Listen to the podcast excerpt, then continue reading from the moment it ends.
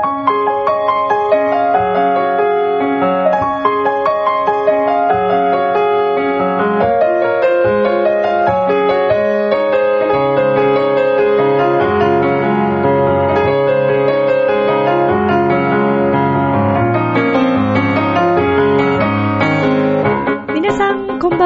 ミッチェルです。いかがお過ごしでしょうか？さて、本日は6月の18日木曜日となります。さあ、前回、え100回目をめでたく迎えることができまして、本当に皆様のおかげで100回を迎えたわけなんですけれども、またね、えー新たに200回目に向けて、今日からね、また初心に戻ってこう頑張っていきたいというふうに思っているんですけども、さあ、このミッチェルのラブミッションという、えーこの番組はですね、恋愛、そして夢をテーマに、不可能を可能にするをモットーにしました。私、ミッチェルが楽しくお話をしていくという、そんな、えーラジオとなっております。えー収録しているのは本日火曜日なんですけれども、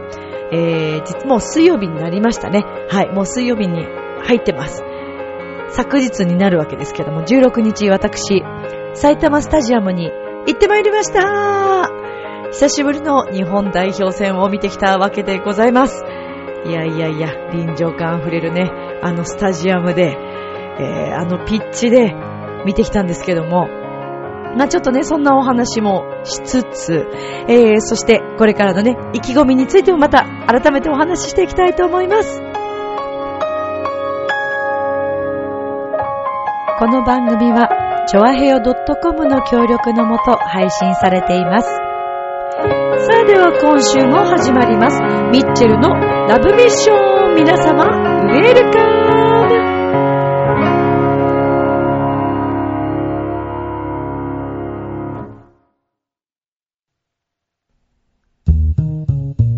ムねえ、楽しんでる？もしかして諦めたりしてない？ジョアヘヨ .com を聞いているそこのあなた、ミッチェルと一緒にラブミッション。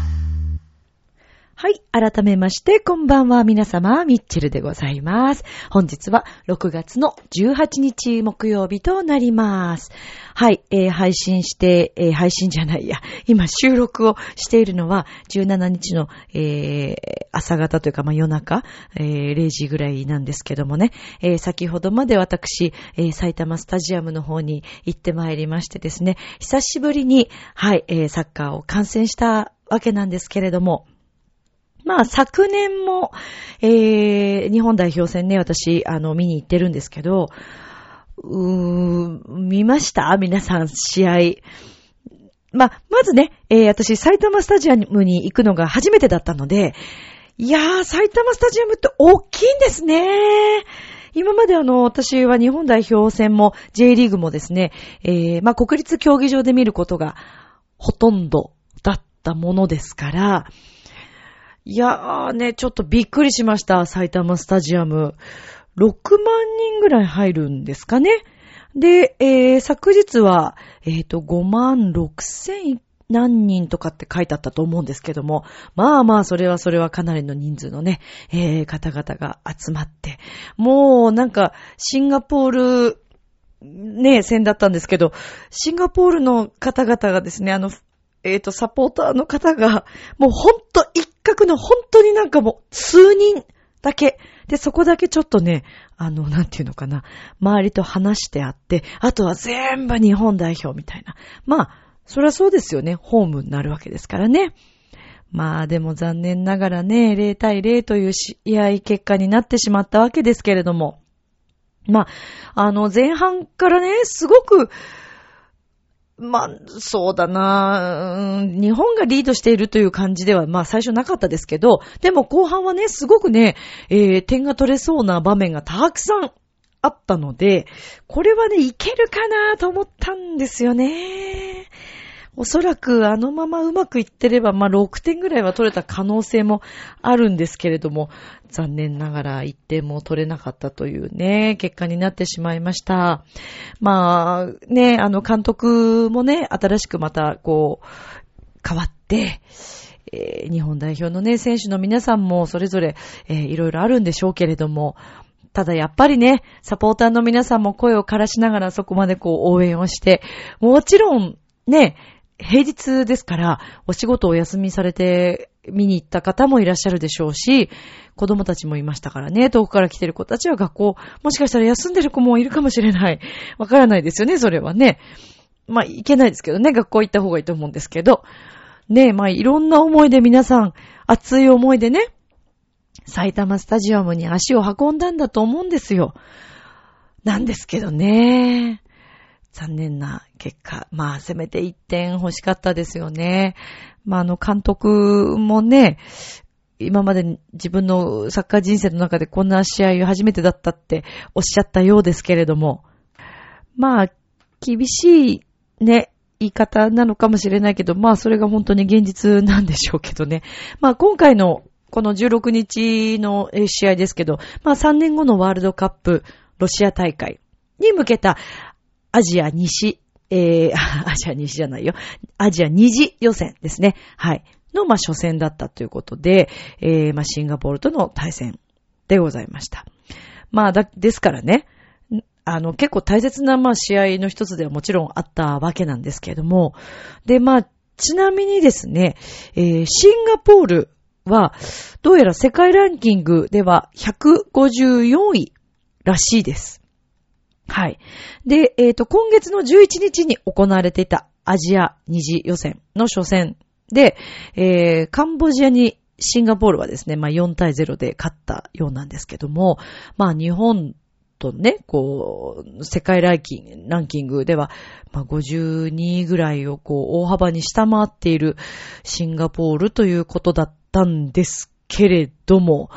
まあ本当にね、再三チャンスがあって、りましたよね。だからもう、会場中が皆さん頭を抱えるというシーンがとっても多かったんですけども、ね、本田選手もね、フリーキックからね、直接こうゴールを狙って、まあなかなかね、頑張ってくださったんですけど、まあやっぱりね、ゴールポストにこう当たってしまったりとか、うーん、なかなかちょっと壁がありましたね。まあね、えっ、ー、と、新しい今度の監督、ハリルボ・ジッチ監督ですね。名前ちょっと言いにくいけどね。うーん、ねあの、私はザックジャパン、あのね、ミッチェローニさんも、ほら、ザッケローニさんってことで、ね、名前もなんか近しいし、すごく私自身的にも親しみがあったんですけどもね。ハリルボ、あ、ハリルホジッチ監督。もう何回言っても覚えられないんだよな、今度の監督の名前ね。まあでもね、いいですね。サポートの席、サポート側の席で応援する楽しさというのをね、私今回、日本代表戦、えー、本当にあれだけのサポーターの人たちに囲まれながら応援するのは今回初めてだったんですけど、結構しかも前の方の席をですね、一緒に、えー、行った方々が先に行って、まあ、撮ってくださって、うん。よかったよ。あー、ねーぱーんってやつですよ。ねーぱー、ねーぱーん、ばもねーぱーんってやつね。もうさっきまで歌ってましたからね。はい。まあ、ちょっと残念だったたなぁと思います。あ、ちなみにあの、なんとなく今日はミッチェル声が枯れてますけども、これは、えー、埼玉スタジアムで枯らしてきたわけではございませんので、はい、あらかじめご了承いただければと思いますね。このところね、えー、まあ、Facebook とか、えー、で見ていただいている皆さん、えー、ご存知かと思いますけれども、ちょっと、いろんな本番などもね、ございまして、はい、えー、ちょっと連日続いておりましたのでね、なんか、こんな感じになってしまったんですけどもね。まあでも本当に残念だなーって思いますけど、ただね、終わった後、えー、試合が終わって間もなく、ポツポツと雨が降ってきたわけですよ。で、あ、でも試合中降らなくてよかったなーっていうね、選手の皆さんもね、やりにくくなってしまうと思いますから、試合が。よかったなーと思いながら、まあ、だんだんだんだん雨粒が大きくなっていきましてね。えー、それであの、選手の皆さんがね、こう、あのー、スタジアムこうぐるーっと回ってくださるわけですよ。スタジアム中から、ブーイングの嵐。で、あの、私たち側が一番最後にこう回ってくる側だったんですけど、ちょっとね、興味本位というか、向こう側も結構ブーイングだったから、こっち側の方がサポートが、サポーター多い席だったんですけど、あ、これはちょっとどんな状態になるのかなと、一体一緒に行ったメンバーの皆さんとね、あの、ちょっと、ちょっと見てみたい気もしますよね、と。雨降ってきたし、早く帰りたいところもあるし、これだけの大人数のね、えー、人たちが帰るわけですから、駅も大変だろうし、早く行きたいところもあったんですが、まあ、私としては、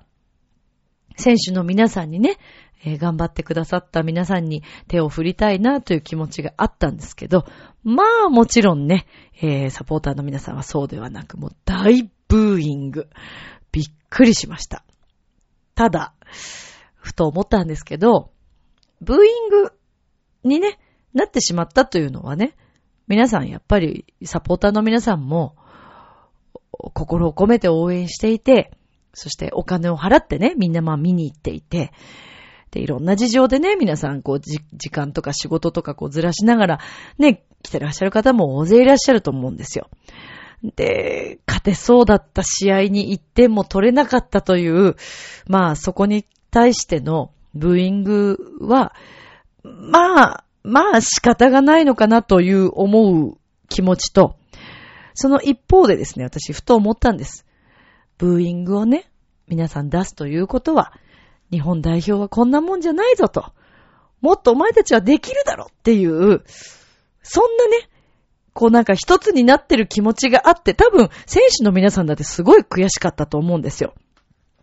本田選手だってね、やっぱりすごくこの、非常に残念だったっておっしゃってて、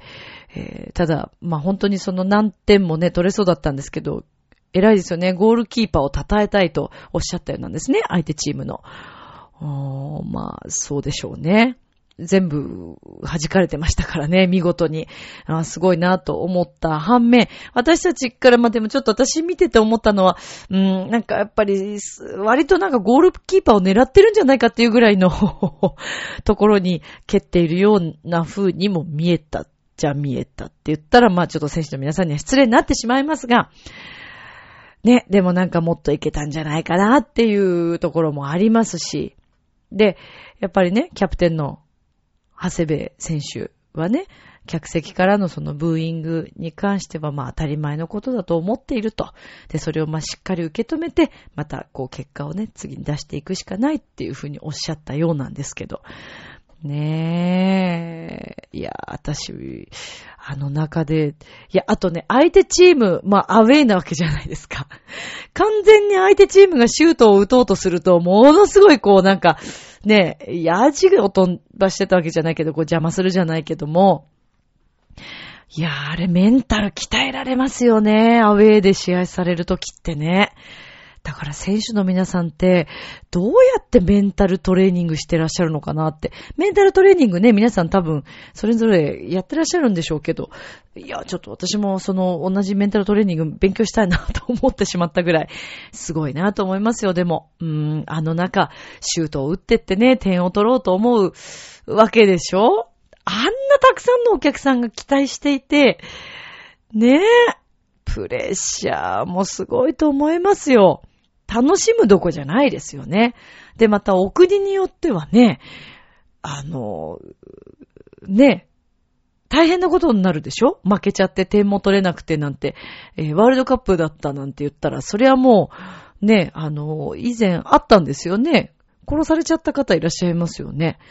いや、だから命かかってる国だってあるわけですよ。まあその点ね、日本はまだまだ全然優しい方なのかなと。あのぐらいのブーイングだったら、まあ本当に逆にそれこそ愛をね、持ったブーイングなのかなと思ったんですけど、まあでもそこで改めて思ったのがね、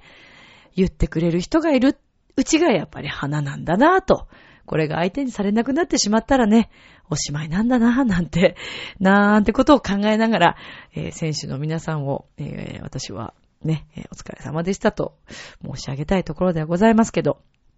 まあ、次の試合はね、えー、9月、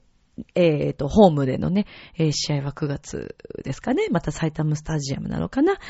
いやー、またぜひね、次も見に行けたら行きたいなと思っておりますね。そして私は、次回こそはですね、ユニフォームを、ええ、しっかりあの、購入して行きたいなと思ったわけです。まあ私あの、ゴン中山選手時代から、日本代表を応援しているんですけど、まあ私はジュビロ岩田のね、ファンだったんで、まあというか、ゴン中山選手が大好きなんです。で、あの、今でも大好きなんですけどね。今日実況中継ってゴンさんだったんですかね？私ちょっとテレビの方をまだ見てないので、帰ってきてすぐちょっとこのラジオの方に向かったものですから、状況がわかっていないんですけど、だからちょっとね、あの、今日、実況、えっ、と、テレビ朝日で中継されてたのかな？っていうことだったんで、あれ？じゃあもしかしたらゴンちゃん、松木さんっていうコンビだったりするのかななんて思いながら、えー、そしてあの実況席がですね、私たちの席から割とこう見えて、いやー、ゴンちゃんたちあそこにいないのかななんてね、思いながら。私は何をしに行っているんでしょうね。ゴンさんを見に行ってるんじゃないかというぐらいね、ほんと。松木さんはで、あ、松木さんはでもいらっしゃったって、あの、言ってました。そうそうそう、そうだった。私はちょっと10分、15分ぐらい、あの、遅れて到着したので、もう試合始まって15分後ぐらいだったんですけど、なんで、えー、なんかその始まる前に松木さんが、あの、こっち側のサポーター席の前の方の、あの、ピッチの方にね、いらっしゃってたっていうのを聞いたので、いやー、それをね、聞きましたらね、いや、ちょっとゴンちゃんいたのかなとかね、思ったりして。でもゴン選手はもう、ね、えー、選手としては出ていらっしゃらないですけれども、きっと、ね、ゴンちゃんとか、カズさんとか、えー、あの世代の皆さんもね、心からこう日本代表を応援していると思いますし、だからそこで迷うわけですよ。私、あのだ、あの時代から応援してるから、ずっとね、毎年毎年そのユニフォームをいつも買おう買おうとか思ったりするわけですよ。ワールドカップに向けて。だけどほら、デザインも変わったりするじゃない。で、お値段もそこそこするんだよね、あれね。だから、それでずっとこう買いそびれてしまって、まあ、ここまで来ちゃったんですよ。だから、ゴー選手がもう、ね、一応まあ、あのー、今は、引退はしていないと本人はおっしゃってますけども、ね、えー、一旦ちょっとね、休業みたいな感じなんだよね、ゴンちゃんはね。だから、うん、私の中ではね、まだゴン、ゴン中山さんのユニフォームを着たい気持ちがあるわけですよ。で、今日でもね、カズって書いてある昔のあの、あの時代の、黄金時代のですね、ユニフォームを、日本代表のユニフォームを着ている方もいらっしゃって、いや、だから、あ、じゃあ中山っていうのを背中に背負ってね、えー、こう、試合を見に行くのもいいかななんて思って、改めて中山選手の名前を入れたユニフォームを作ろうかなって思ってみたり、もしくは、ナンバー9は、ま背中に入れて、あの、ゴンちゃんはもともとね、9番よくこう背負ってましたからね。はい。今は岡崎選手ですけどね。で、岡崎選手はちなみにあの、ゴンちゃんに憧れてますからね。で、あの、割と似てますしね。え、ゴン選手に憧れて、えー、あの、サッカー選手になったっていうね。すいませんね。なんかもう嬉しくなってきちゃってね。そんな話をするとね。ゴンちゃんのことをすごく真似してるのかななんて思ってみたり、えー、喋り方とかもね、あれ、ちょっとゴン選手真似してないなんて思って、岡ちゃんいいよなんてね、思ってるんですけども。いや、でも、その反面ね、だから9番だけをこう入れてると、私、岡崎選手のファンみたいな感じになっちゃうから、いや、岡崎選手も好きなんですよ。でも私はゴンのファンですから、未だに。でもね、その一方でだから9番を背負って、ミッチェルっていう名前を入れるっていうのも、ちょっと面白いかな、みたいなね。で、後ろから見てる人たちにね、そんな選手いたっけみたいなね。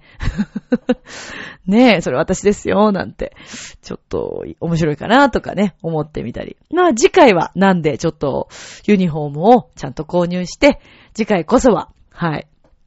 えー、購入していきたいなと思っております。まあ、ラブミッションを聞いている皆さんどうでしょう？日本代表を応援してらっしゃる方、ね、多いかもしれませんけれども、ぜひね、えー、ワールドカップ、3年後のワールドカップに向けて、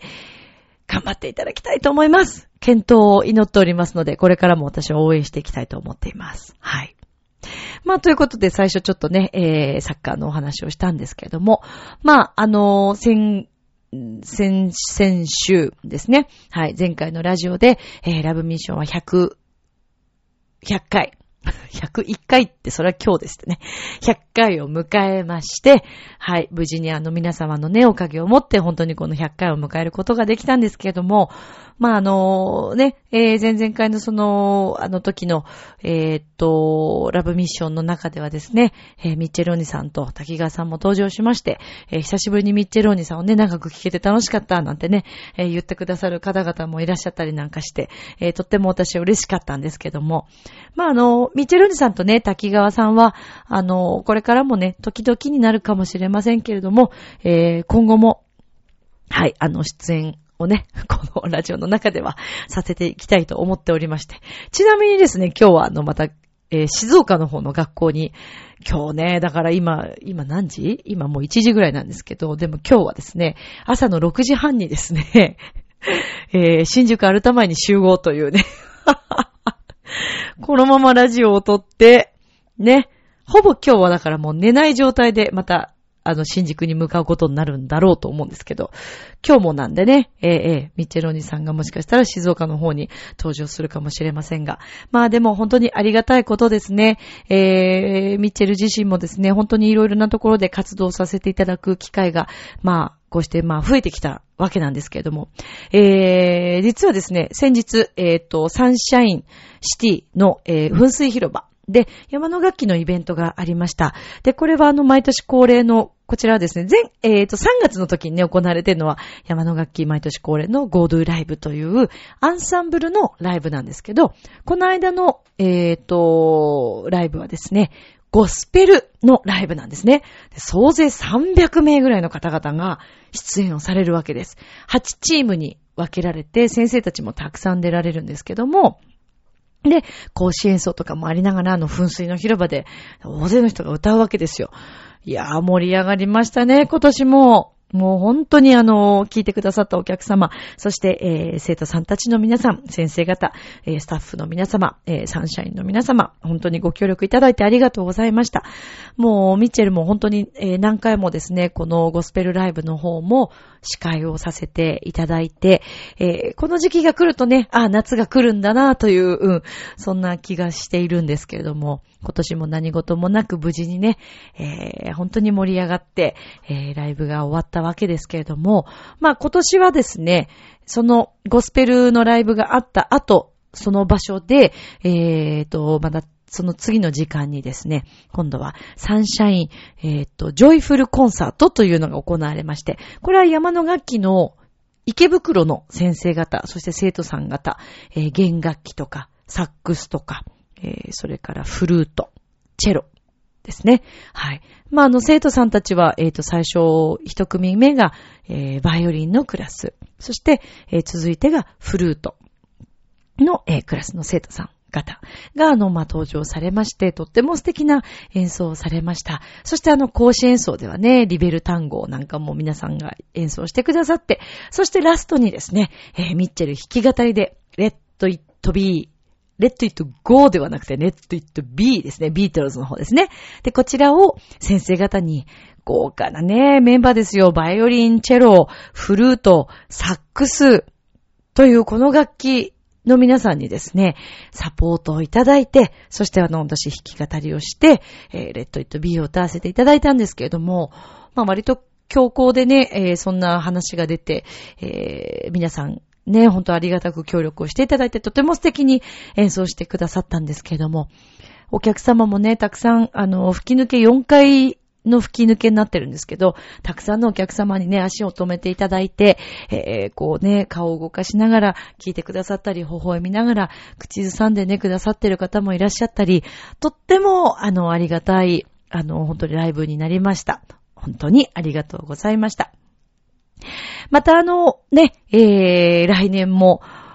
まあ、機会があれば、また、もしかしたら、ミッチェルが司会をさせていただくかもしれませんし、来年はまたサンシャインかどうかわからないんですけど、今年でサンシャインシティで、えー、ライブをさせていただくのは、ゴスペルは3回目になるんですね。えー、その前は、あの、渋谷公会堂とか、うん、あ、渋谷公会堂じゃないや、えっ、ー、とね、杉並公会堂だ。うん、とかね、えー、様々な場所で、あとね、えっ、ー、とね、えっ、と、どこだったかな。あの、千駄ヶ谷の方のね、はい、えー、大きなホールでも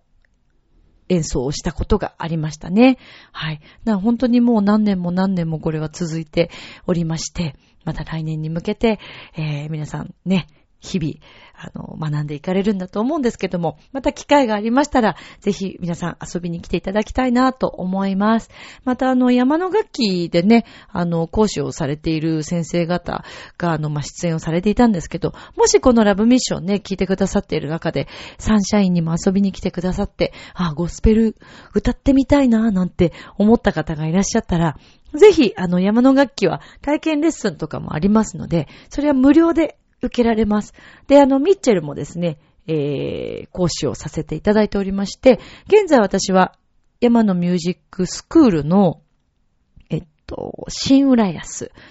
と、新浦安は今金曜日だけのみですね。そして、えっ、と、あとはですね、新宿。こちらは山のミュージックサロンになるんですけど、新宿は月曜日と木曜日。えー、それから、あとは、あ、有楽町ですね。は、えー、日曜日。これは各週で行ってるんですけども、あと吉祥寺の方もね、えー、私今回、あの、始めることになりましたので、もしよろしければ、はい、あの、ぜひ、体験レッスン受けてみてください。あの、ミッチェルを30分間独り占めできますからね。はい。一緒にね、あの、歌を歌いましょうということで、ジャンルは問わずなんですけども、まあ、あの、クラシックの生徒さんがとても多いんですが、まあ、クラシックのレッスンとか、えー、それから、えー、本当にポップスとかね、ミュージカルを歌われる方もいらっしゃいますし、で、習ってらっしゃる方は、初めて全く楽譜も読めないというね、えー、方から、えー、プロを目指しているミュージカルとかオーディションを受けたいという方方まで、えー、私見させていただいておりますので、で、えっとね、お子様とかもレッスンさせていただいております。ですので、もしよろしければ、はい、ぜひ、あの、連絡いただければと思います。山のミュージックサロンの、あの、ホームページがございますので、まあ、そちらから店舗の方の情報を、ご覧いただいて、そこから直接ご連絡をいただければと思いますので、よろしくお願いいたします。お待ちしておりますね。はい。まあ、あの、本当に、えー、山の楽器内でのね、イベントなども多くありますし、まあ、いろんなことがありますから、はい、あのー、もしよければ、お気軽に遊びに来ていただきたいと思います。よろしくお願いいたします。さあ、ということで、えー、では続いての今日、コーナーに、えー、コーナーになって、お魚くんみたいな。なんとかで魚ざいますみたいなね、感じになってましたけど、次のコーナーに行きたいと思います。今宵も、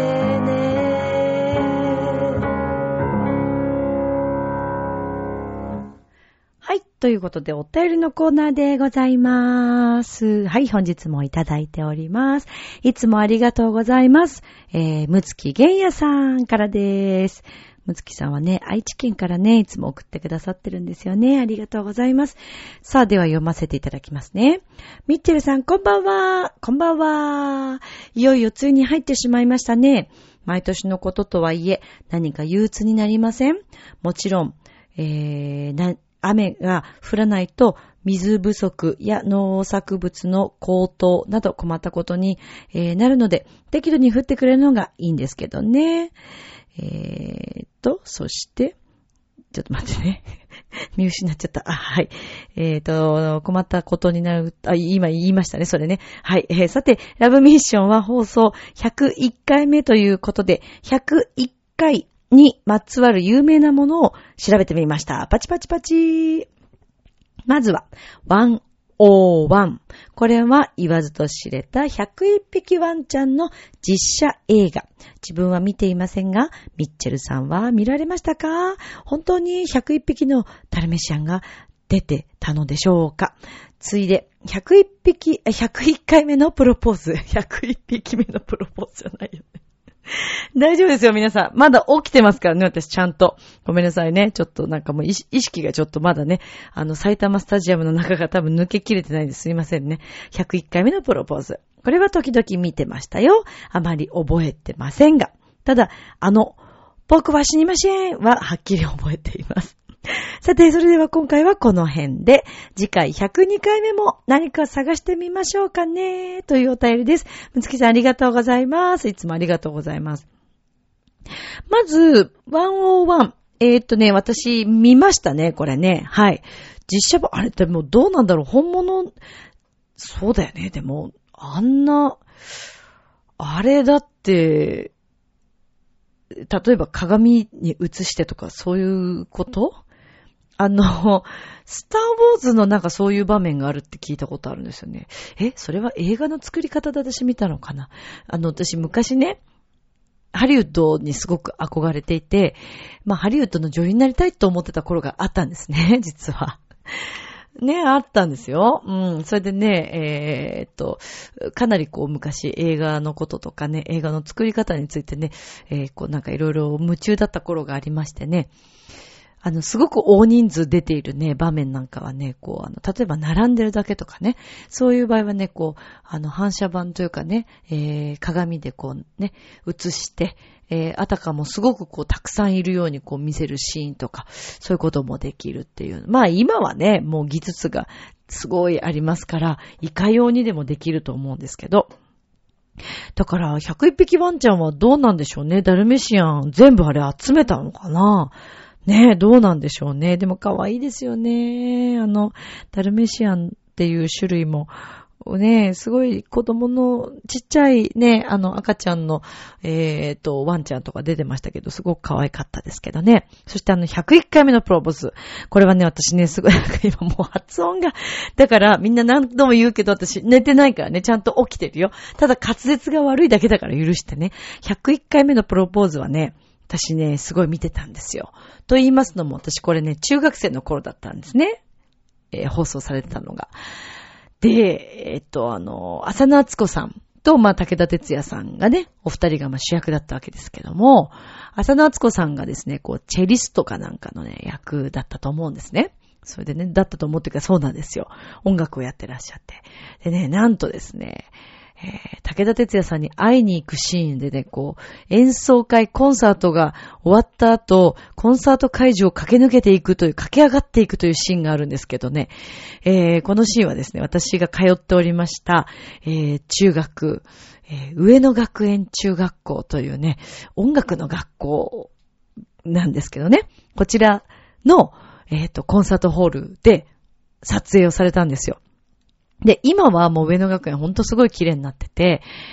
私ももう入れないです。あの、今は、外からの方は、なんか多分誰かの許可がないと入れないような、とても厳しくなってしまったんですけど、まあ昔はそうではなかったんですけどね。それでまあ女子校なんですけど、あ、今は大学は教学かな？で、私中高、まあ、そこで音楽を学んだんですね。で、大学は今教学になったんですけど、あの、盲目のピアニストのですね、えー、辻井さん、はい、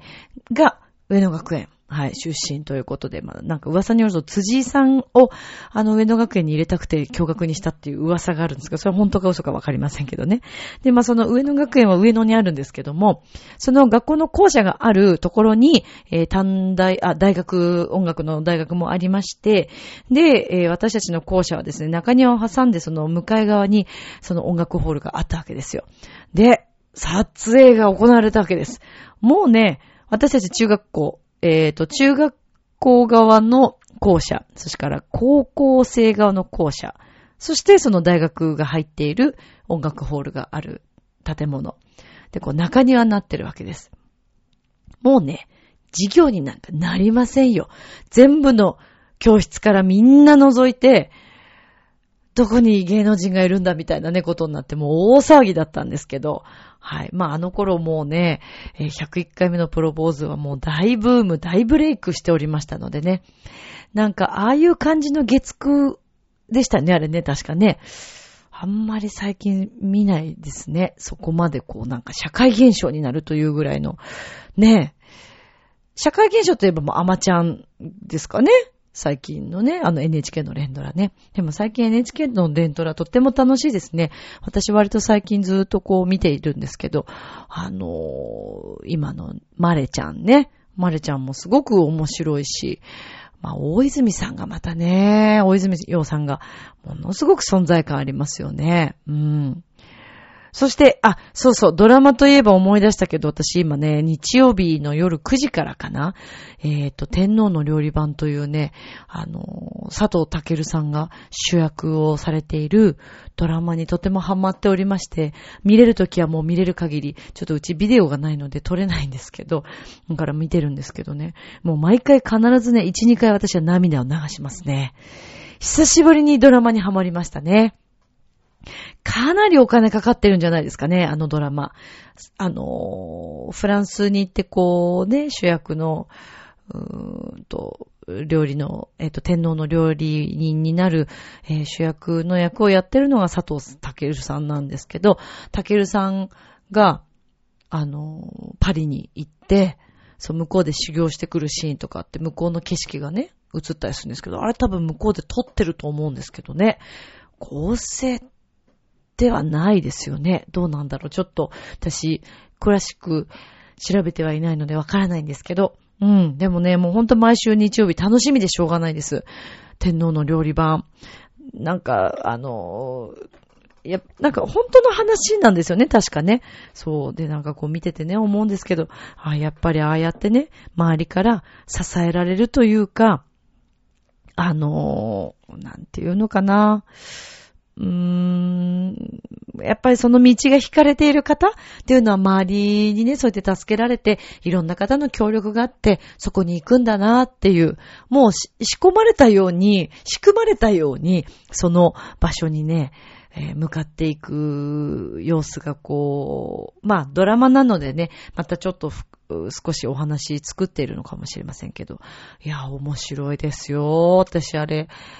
いや、ハマってますね。早く今週、今度の日曜日また見たいななんて思ってるんですけど。うん。ぜひあの皆さんもしよかったら、今から見ても多分面白いと思いますからね。あとは、ちょっとね、もしよかったらこうインターネットとかでも、あのそこまで、今までのね、経過をちょっと調べていただいたりしながら、ね、あの見ていただけたらいいんじゃないかななんて思っておりますけど。はい。まあ101回目のプロポーズはかなり私、え、あのー、うん、夢中になりました。で、そしてね、それこそ、その頃なんですよ。えー、その101回目のプロポーズの浅夏子さんの役にものすごく憧れて、まあ女優さんとかね、そういう演じるということに、まあもともと興味あったんですけど、よりそこでまた興味を持ってですね、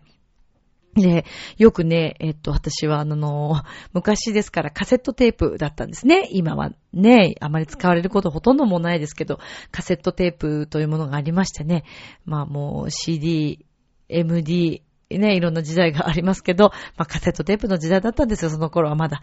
撮るのがね、録音するのがね。それでね、あの、録音機に、えー、自分でね、その、朝夏子さんがおっしゃったセリフとかを覚えたり、こう書いたりして、それをなんか一人で喋ったりして、で、相手役の男の人の役とかも喋ったりして、それを録音して友達に聞いてもらったり、これどうかなとか。で、その子はね、えっ、ー、と、劇団の、あの、東廃だったかなに入ってる、入ってたっていうお友達がいたんです、同じクラスの子に。で、その子にもこう聞いてもらってどうかな、これ、なんて言いながらね。だからその頃からそうやってこう、二役、三役演じるみたいなことが楽しかったんですよ。遊びでやってたんですよね。で、その当時、えー、ま、また同じく、うん、その辺からこう、じゃあラジオを作ってみようってなって、カセットテープに、あの、ラジオ、まがいのね、で、お便りなんかどこからも来てはいないんですけど、お便りも自分で作って、読んでっていうことをやってましたね。まあ、それがね、今こうやって、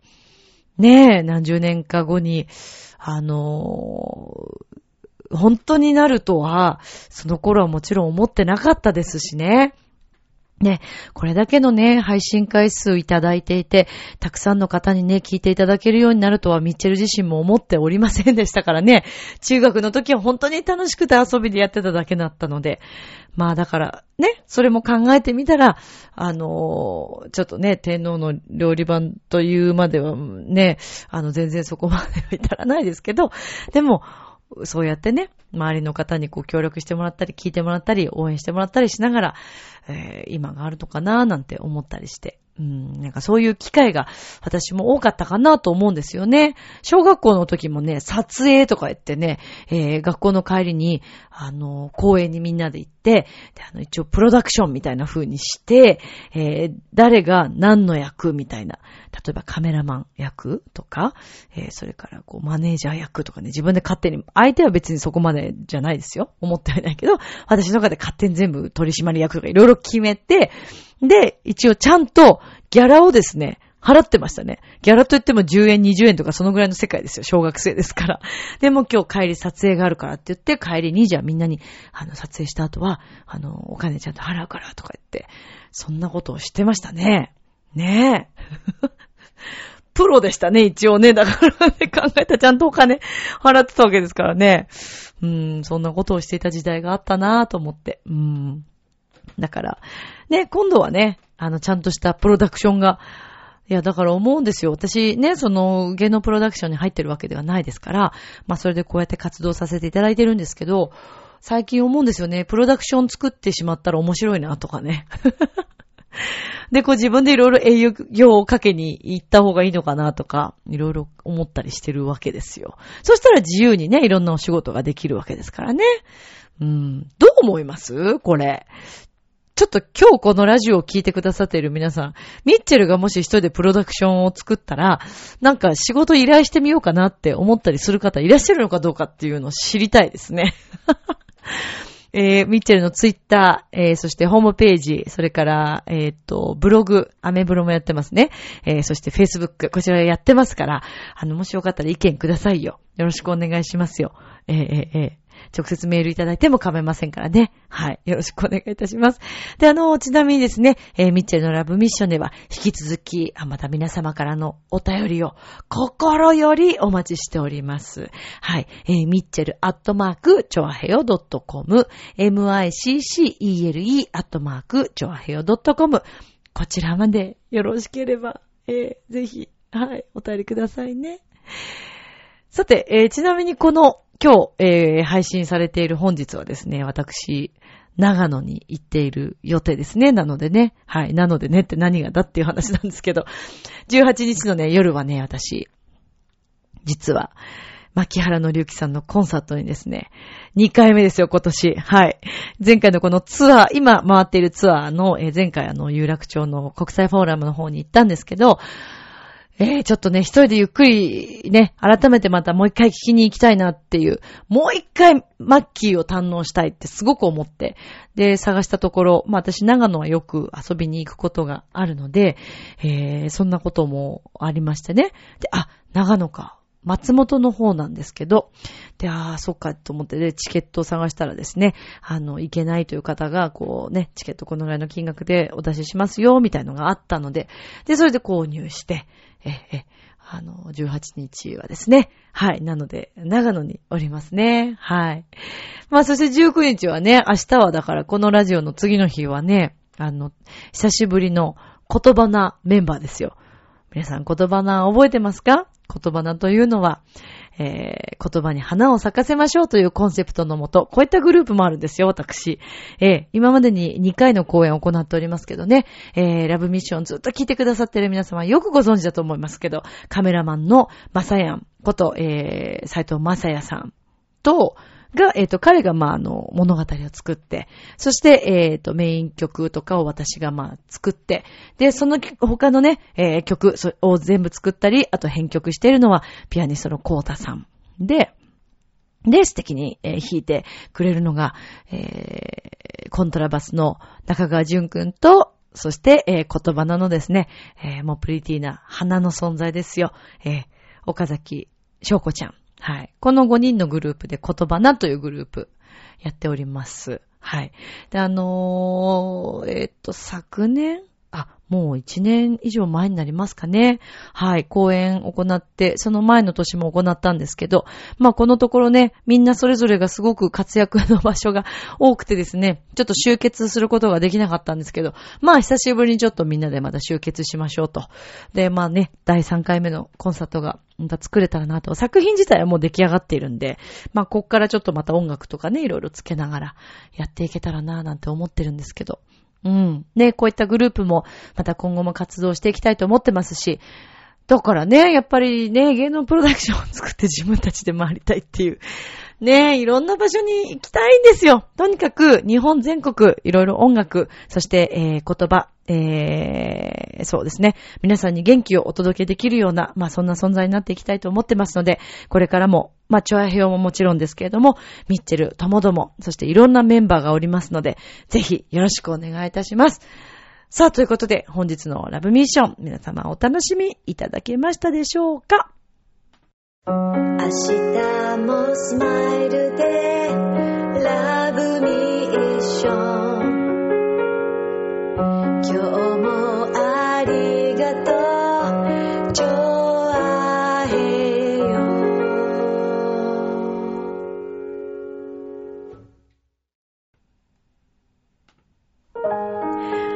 エンディングです。えー、情報解禁になりましたのでお伝えいたしますが、ミッチェルの夢が叶います。えー、7月の7日火曜日なんですけども、16時半と19時からの2回ステージになります。東京ディズニーリゾートのイクスペアリというね、ショッピングモールにあります、え、セレブレーションプラザという中央の、えーえー、とですね、ステージがあるんですけども、そちらでイクスペアリ15周年のお誕生日となります7日に、ストーリーオブイクスペアリということで、浦安のユースタイルファミリーの皆さんと一緒にイベントをすることになりました。